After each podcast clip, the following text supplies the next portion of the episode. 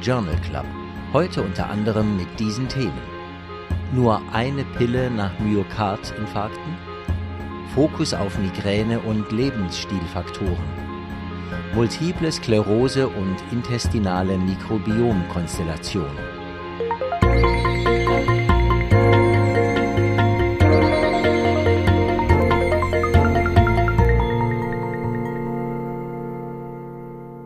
Liebe Hörerinnen, liebe Hörer, herzlich willkommen zu einer weiteren Folge des EMH Journal Club. Schön, dass Sie auch heute mit dabei sind. Moderiert und produziert wird dieser Podcast von mir. Ich bin Nadja Petschinska. Professor Dr. Reto Krapf schreibt und kommentiert die Studienzusammenfassungen und Christian Heller spricht die Studienfacts.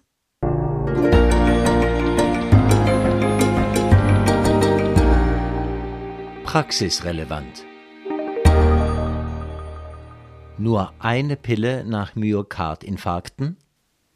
Seit 20 Jahren wird vor allem in der Kardiologie von der Polypille gesprochen oder vielmehr geträumt.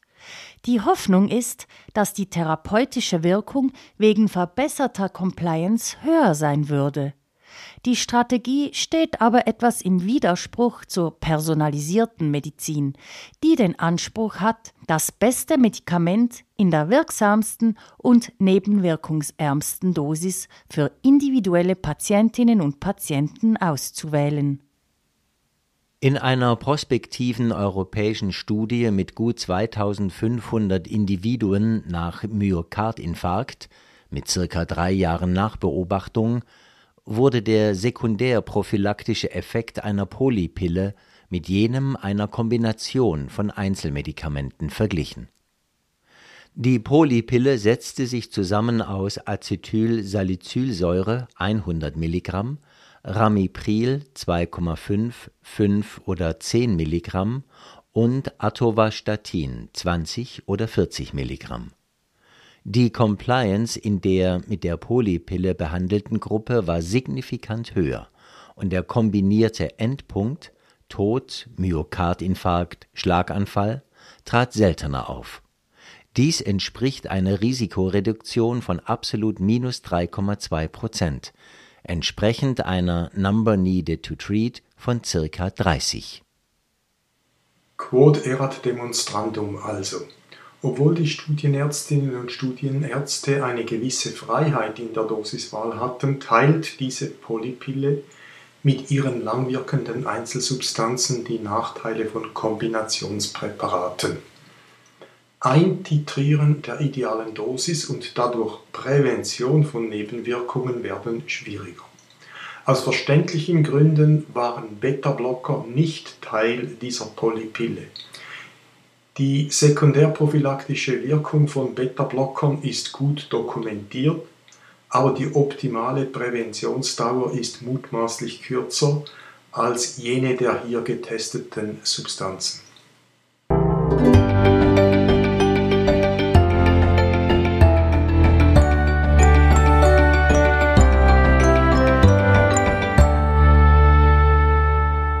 Antikoagulation bei Vorhofflimmern Vitamin K-Antagonisten behalten einen Platz.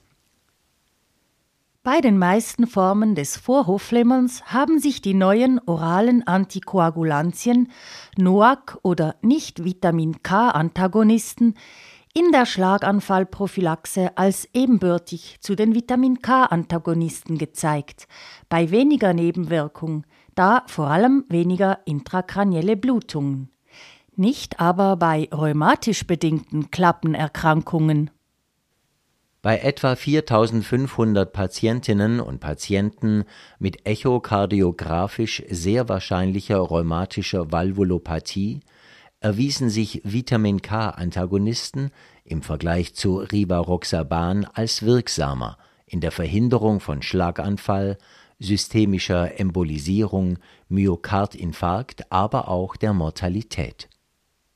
In dieser Studie waren die Blutungsrisiken bei Vitamin-K-Antagonisten und Rivaroxaban vergleichbar. Auch wenn die rheumatische Herzkrankheit in der Schweiz zum Glück nicht mehr sehr häufig vorkommt, ist diese gut durchgeführte Studie doch wegweisend für die Wahl von Vitamin K-Antagonisten als Antikoagulantien der ersten Wahl bei Vorhofflimmern.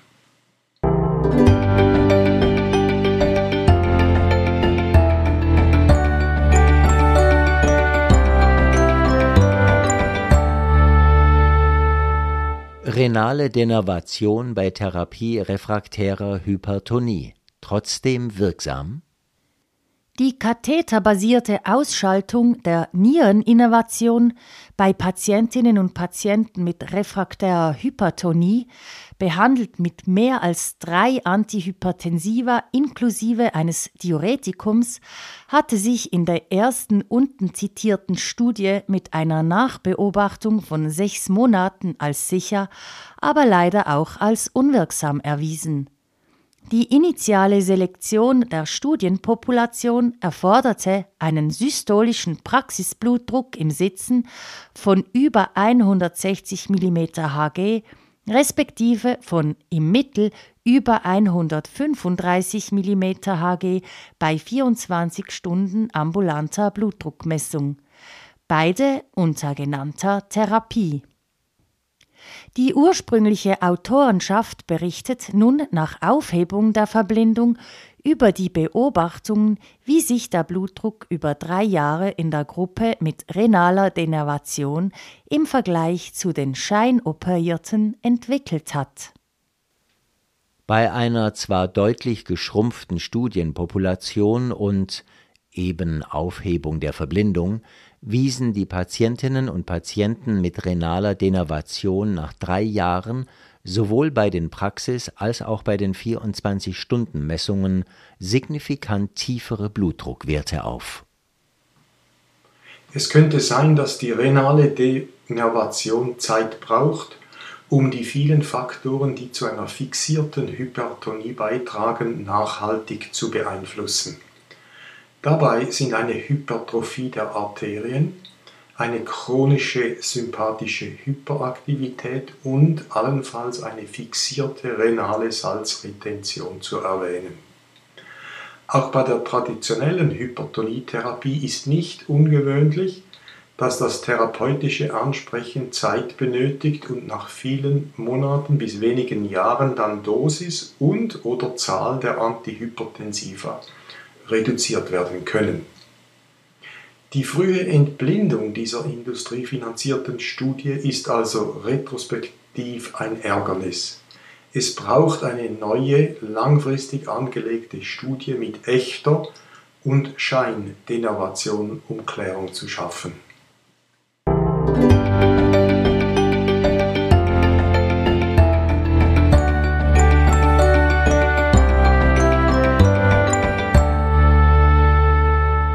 Raucherhusten. Was tun bei normaler Spirometrie? Die Spirometrie ist zentral zur formellen Diagnose einer chronisch obstruktiven Lungenerkrankung COPD.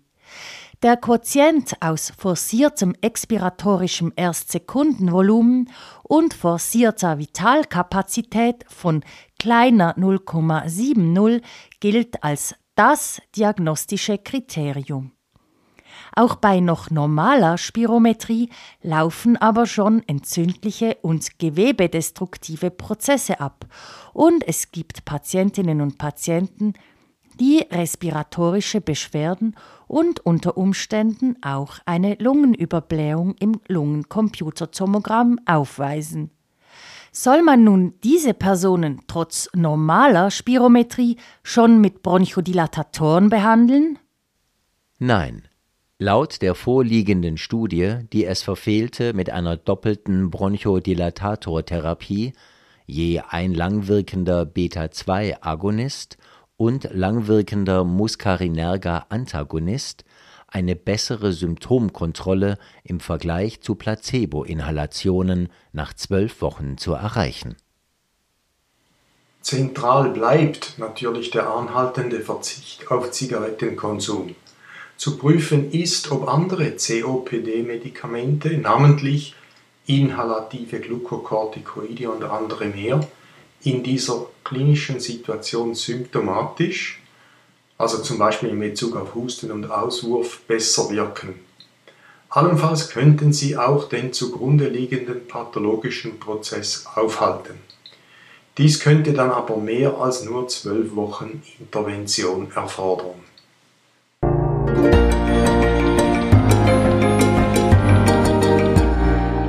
Neues aus der Biologie.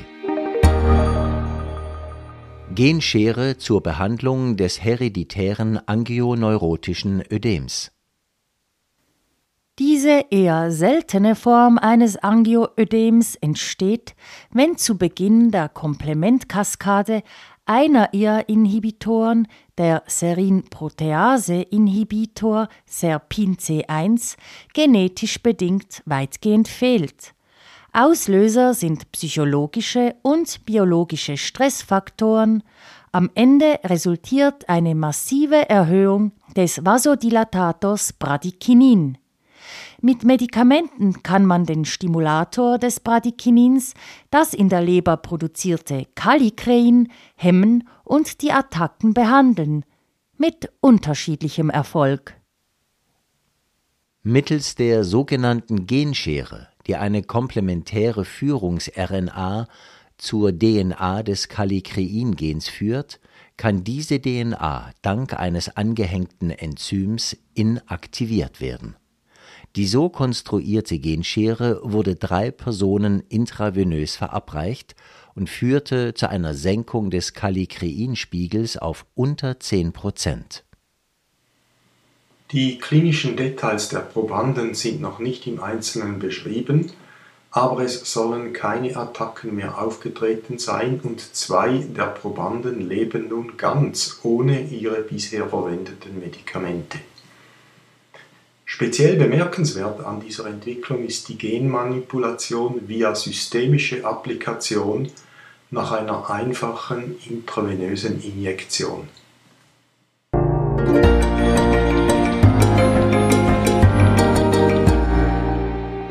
Fokus auf.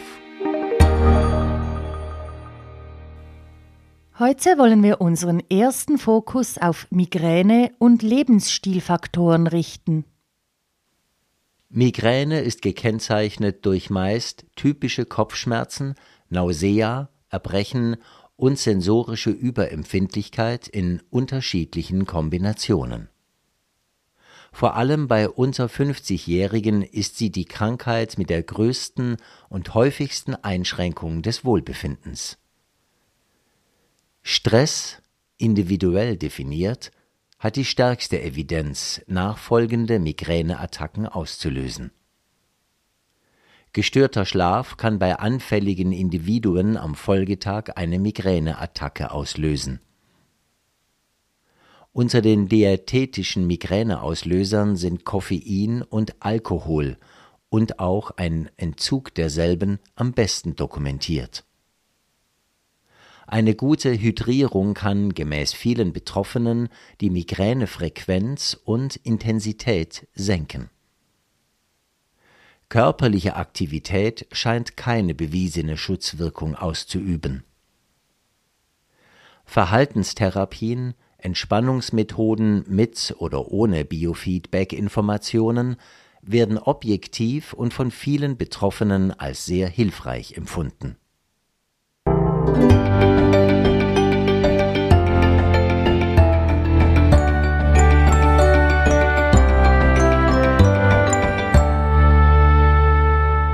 Unseren zweiten Fokus richten wir auf Carb-Anhydrasehämmer und Herzinsuffizienz.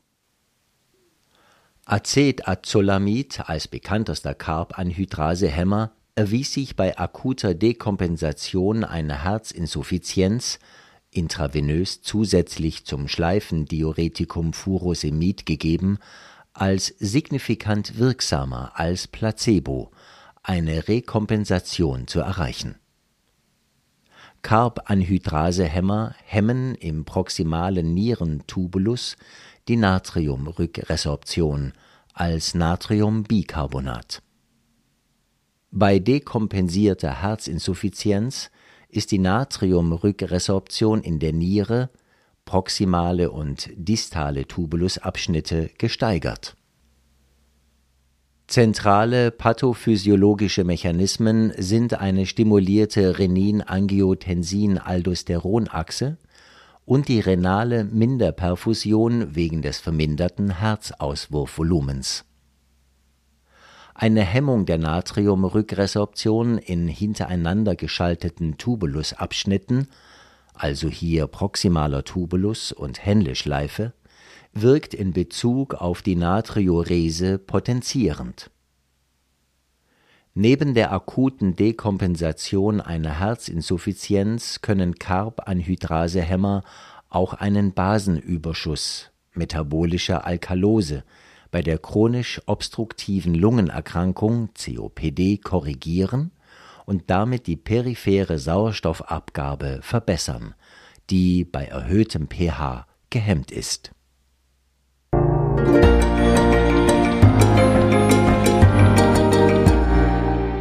das hat uns gefreut. Oral wirksame Therapie bei Uterusmyomen. Die gegenwärtigen Behandlungsoptionen bei Uterusmyomen umfassen Kontrazeptiva, Embolisationen oder die chirurgische Entfernung. Gonadotropin-Rezeptor-Antagonisten sind seit mehr als 20 Jahren als Peptide verfügbar, erfordern aber eine parenterale Applikation. Neu sind oral applizierbare Nicht-Peptid-Antagonisten verfügbar, deren Indikationsgebiete Endometriose, Prostatahyperplasie und eben Uterusmyome umfassen können in zwei relativ großen Studien, zusammen mehr als 1000 Frauen, sechs Monate nachkontrolliert, führte die volle Suppression der Gonadotropinsekretion durch einen Antagonisten Linzagolix zu einer signifikanten Abnahme der menstrualen Blutverluste und deutlichen Besserung der klinischen Symptomatik. Zur besseren Verträglichkeit, Wallungen und ähnliches und Verhinderung von längerfristigen Nebenwirkungen, zum Beispiel Osteoporose, erwies sich eine tief dosierte parallele Östrogen- und Gestagensubstitution als wichtig. Wenn sich diese Studienresultate auch längerfristig bestätigen, könnte diese orale Therapie einen wichtigen Platz in der nicht-invasiven Behandlung von Uterusmyomen erhalten.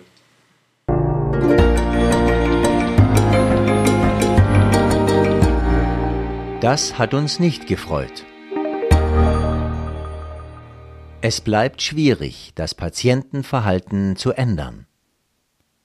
Entsprechendes unverändertes Risikoverhalten ist einer der Hauptgründe, weshalb nach einer Ansteckung mit einer sexuell übertragbaren Krankheit Rezidive auftreten.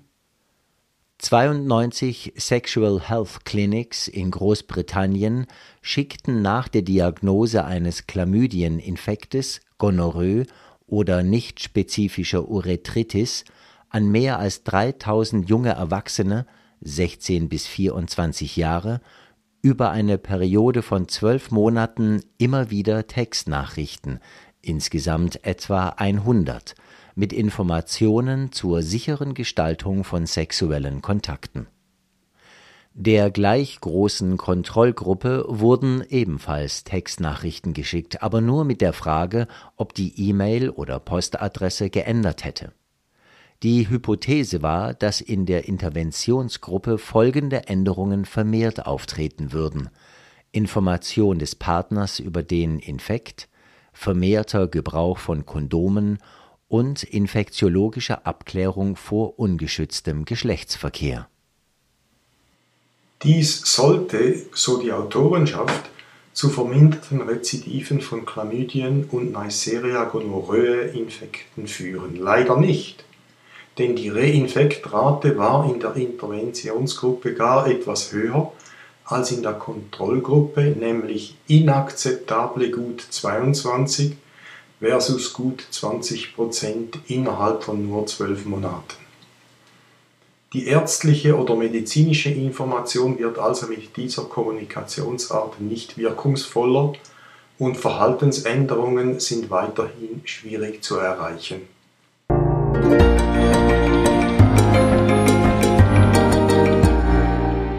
Immer noch lesenswert. Grapefruit und erhöhte orale Bioverfügbarkeit von Medikamenten. David Bailey, der Erstbeschreiber dieses Phänomens, Interaktion von Grapefruitsaft mit Phelodipin, ist kürzlich verstorben.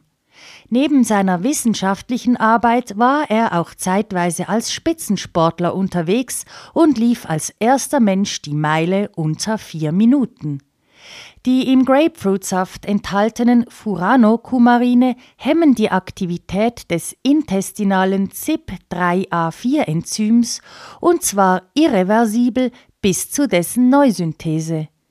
Dieses Enzym inaktiviert eine Reihe von Medikamenten bereits im Darm und ist für deren verminderte orale, im Vergleich zur intravenösen Applikation, Bioverfügbarkeit verantwortlich. Durch die von Grapefruitsaft induzierte Hemmung dieses inaktivierenden Enzyms steigt also die medikamentöse Bioverfügbarkeit und das Potenzial einer Toxizität. Die Eliminationsrate dieser Medikamente bleibt gleich. Der Effekt ist übrigens medikamenten- und nicht klassenspezifisch, sodass man neben dem Verzicht auf Grapefruitsaft Alternativen zur Verfügung hätte. Es gab auch einmal Spekulationen darüber, ob man mit Grapefruitsaft Medikamentenkosten sparen könnte, zum Beispiel damals von Cyclosporin. Die Berechenbarkeit der effektiven Resorption schien dann aber, zum Glück muss man sagen, etwas zu limitiert. In einer späteren Review dieses Autors findet sich in der Tabelle 1 eine Übersicht über die interagierenden Medikamente, die dosisabhängigen Nebenwirkungen, eine Abschätzung des Interaktionsrisikos und Vorschläge für sichere Alternativen. Vielleicht hilft Ihnen die Tabelle auch für den persönlichen Sicherheitscheck am nächsten Frühstücksbuffet.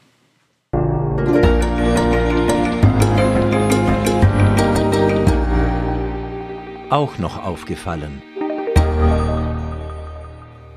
Therapeutika der Onkologie und verlängerte QT-Intervalle. Eine frequenzkorrigierte Verlängerung des QT-Intervalls ist ein Mortalitätsrisiko, vor allem durch Begünstigung einer speziellen Form von Kammertachykardien, Dorsat de Pointe. Erinnert sei daran, dass eine Reihe von onkologischen Therapeutika nicht einer rigorosen Untersuchung dieser Komplikation unterzogen wurden. Neben den onkologischen Therapeutika per se kommen auch die oft parallel verabreichten Antiemetika sowie Elektrolytstörungen bei gastrointestinalen Nebenwirkungen, Hypokaliämie und Hypomagnesiämie in Frage. Die zitierte Arbeit definiert drei Gruppen mit tiefem, mäßigem respektive hohem Risiko für die Entwicklung einer QT-Verlängerung. In Figur 2 der Arbeit werden alle heute gebräuchlichen onkologischen Medikamente diesbezüglich aufgelistet und ist als Nachschlageressource empfehlenswert. Antiemetika wie Ondansetron, Dolasetron und Domperidon sind vor allem bei Patientinnen und Patienten mit vorbestehenden kardiovaskulären Risiken vorsichtig oder gar nicht anzuwenden, da Alternativen verfügbar sind.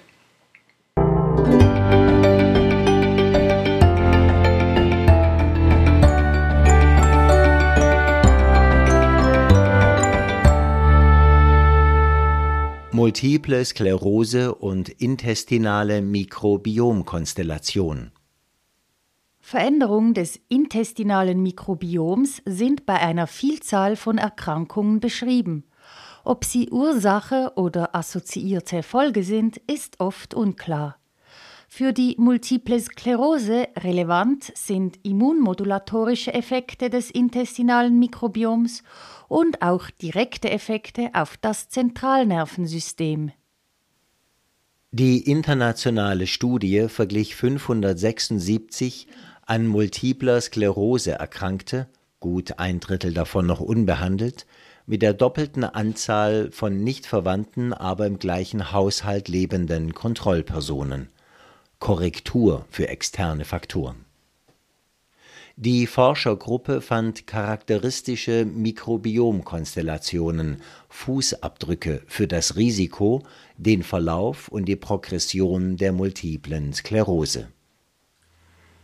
Die Autorenschaft ist wohltuend selbstkritisch und stellt fest, dass die Ursache und biologische Bedeutung der Veränderungen noch besser zu definieren seien.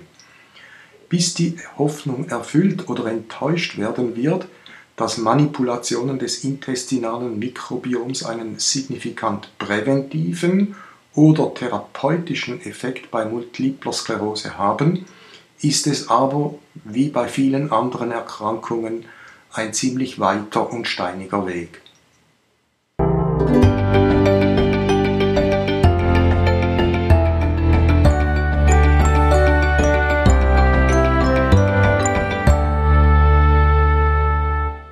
Was löst Mutterliebe aus? Bis zum Beginn des 20. Jahrhunderts waren seelische Zuneigung und religiöse Leitlinien die wichtigsten Faktoren bei der Kindererziehung. Anscheinend wendete sich das Blatt ab circa 1910 unter dem Einfluss der damaligen Verhaltenspsychologie. Fortan standen während mehrerer Dekaden Sauberkeit, Ordnung und Disziplinierung im Vordergrund.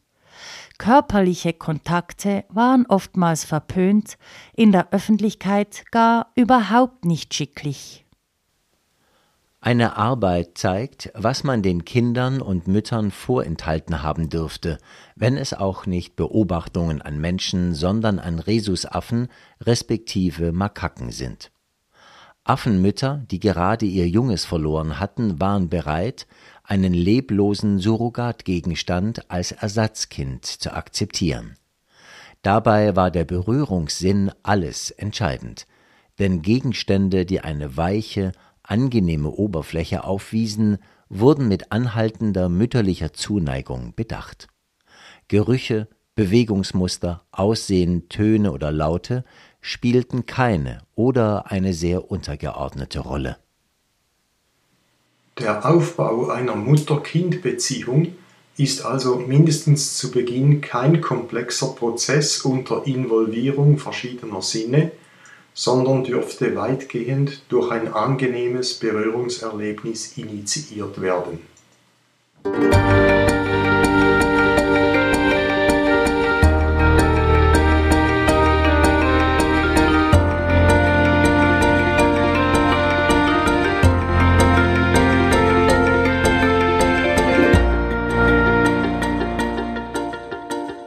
Schon sind wir am Ende dieser Folge des EMH Journal Club angelangt. Schön, dass Sie mit dabei waren. Wenn Ihnen unser Podcast gefällt und Sie auch sicher keine Folge verpassen wollen, dann würde ich Ihnen empfehlen, den Podcast zu abonnieren. Sie finden ihn unter EMH Journal Club überall dort, wo es Podcasts gibt. Auch freuen wir uns natürlich, wenn Sie ihn Ihren Kolleginnen und Kollegen weiterempfehlen. Die nächste Folge erscheint am 26. Oktober. Bis dahin, machen Sie es gut.